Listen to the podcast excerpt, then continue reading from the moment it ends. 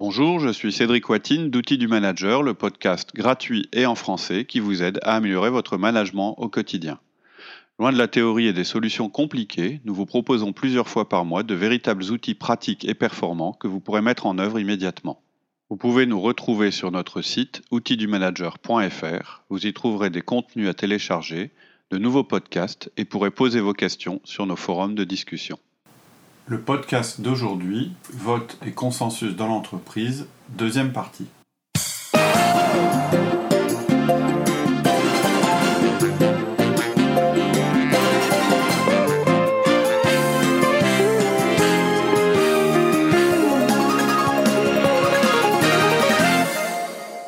Oui, parce que si le consensus n'est pas une bonne solution, par contre, euh, écouter les points de vue de chacun est hyper important pour ne mhm. pas prendre des, décisions euh, déconnectées. Absolument. Euh, alors, comment faire justement pour, pour qu'il contribue efficacement à la décision C'est ton point 4, mhm. c'est demander des recommandations individuelles. Oui, c'est exactement ça. En fait, plutôt que recourir au vote ou essayer de travailler sur un consensus absolu, une unanimité dont on a parlé, on va chercher à faire contribuer nos collaborateurs de la manière la plus efficace possible à la prise de décision en collectant leurs recommandations à chacun. En fait, d'une manière générale, vous allez présenter ou demander à quelqu'un de présenter les informations au cours de ce que vous pourrez appeler une réunion de décision. Ensuite, il va y avoir une discussion autour de ça. Typiquement, hein, c'est une discussion libre, sans règles, mais sur un temps limité.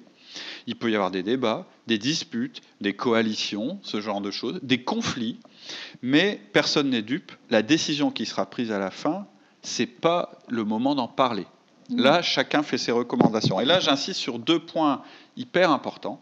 Le premier, c'est qu'il faut que vous ayez développé une, une, confiance importante avec et entre vos collaborateurs pour arriver à ça. D'où l'importance des outils de communication qu'on propose, le 1 à 1, les connectiques, etc. Ça, ça sert à créer la relation dans votre équipe et à faire qu'on peut avoir justement des confrontations riches. Hmm. Et ça fait aussi qu'on se respecte parce que on, et, qu'on respecte les idées des autres.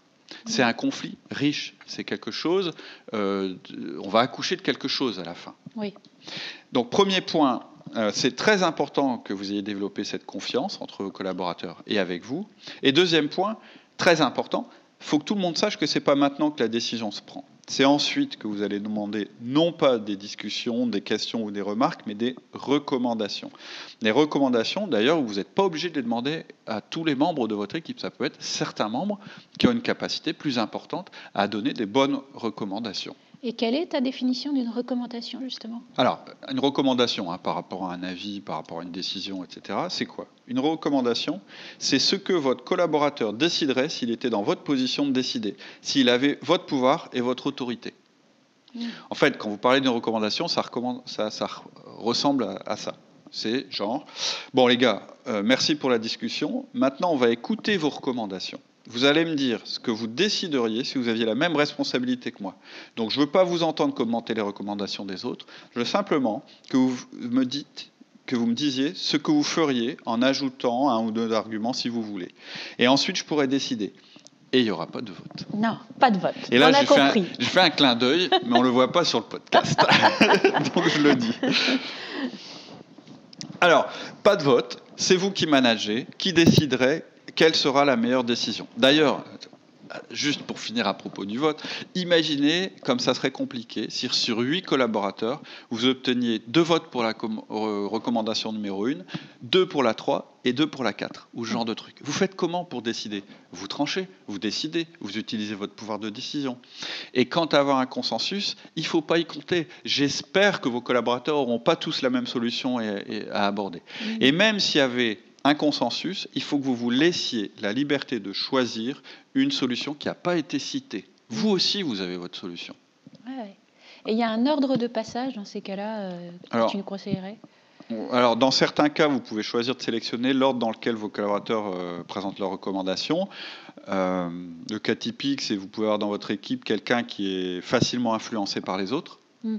qui risquerait de pas oser proposer quelque chose de différent, c'est-à-dire qu'il va répéter euh, ce qu'on lui a dit, ou bien au fur et à mesure que les gens présentent, qui se disent euh, oh là là, mon truc il est pas du tout comme eux, je préfère pas en parler, etc. Mm.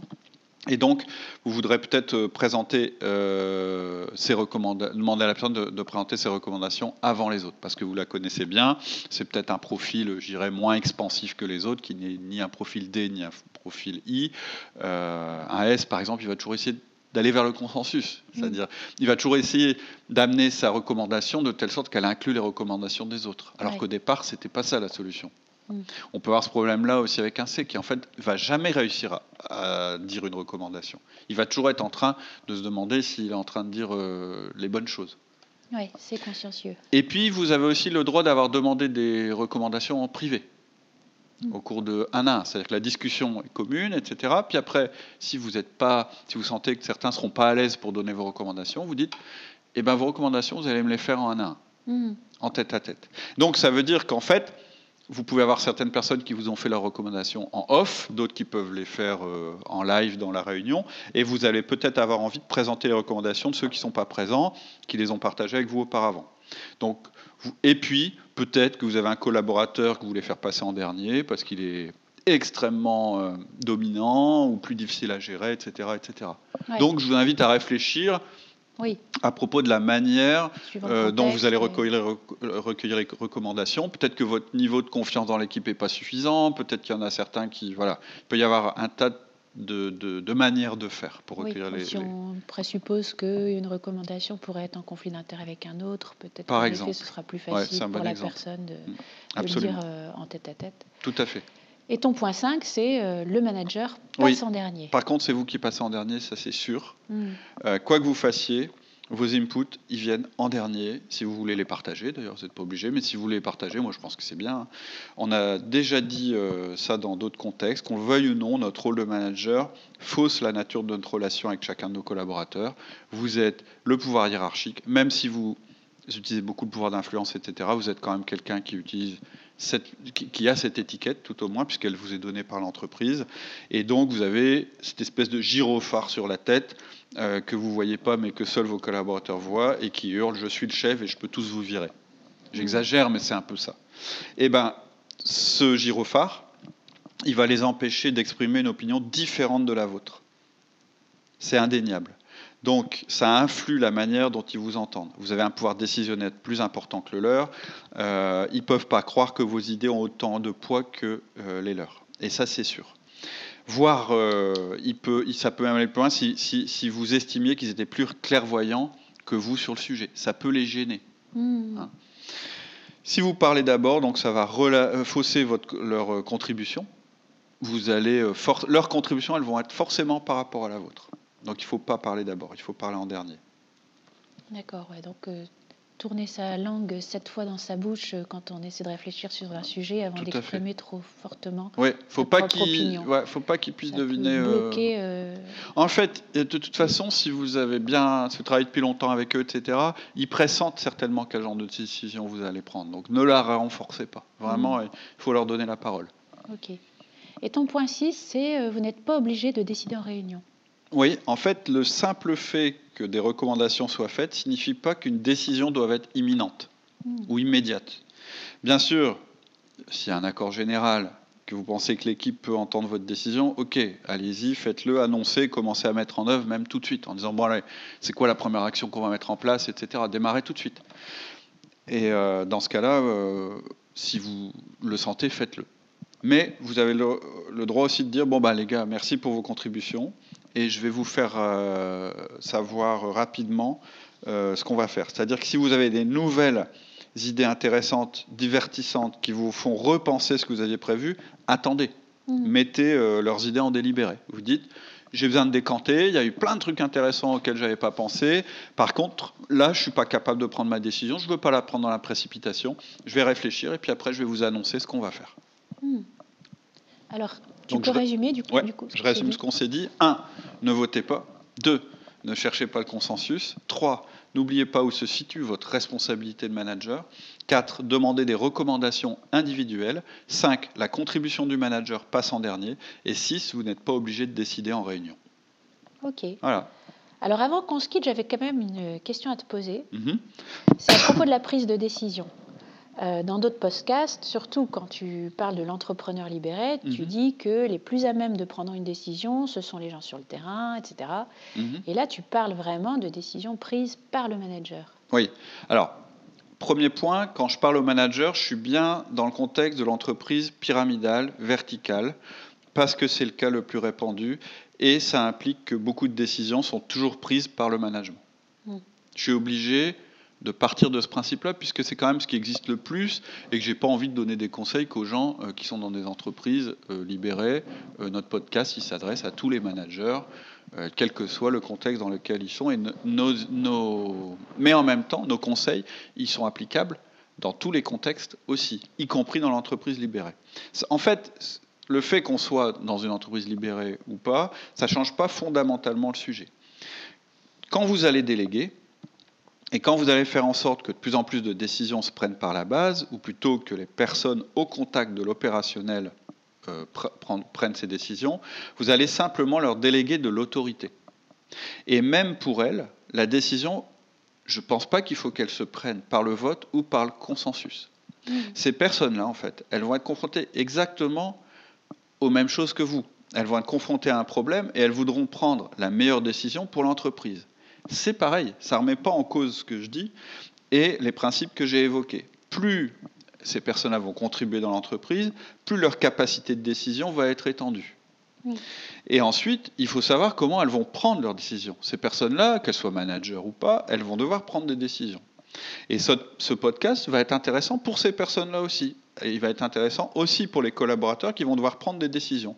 Et puis, ces gens-là vous auront vu à l'œuvre avant. Donc, ils auront vu, je veux dire, si vous les avez fait voter et qu'à chaque fois vous êtes allé euh, à l'encontre des votes, si vous avez toujours voulu faire par consensus et finalement, parce que je le sais, ça fonctionne pas bien, le consensus, etc., elles vont, le risque, c'est qu'elles reproduisent le modèle. Donc, le fait qu'on soit dans une entreprise euh, très libérée, pas libérée, très verticale ou pas, ça change pas vraiment le concept euh, de dire euh, pas de vote, pas de consensus, par contre des recommandations et ensuite une prise de décision. Je pense que ça change pas les choses.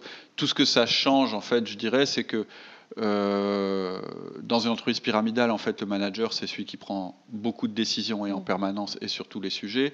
Dans une entreprise qui est un peu plus libérée, où on travaille en cellule ou ce genre de choses, en fait, il y a quand même un responsable à chaque fois du projet. Moi, je ne crois pas à une entreprise où il n'y a pas de responsable.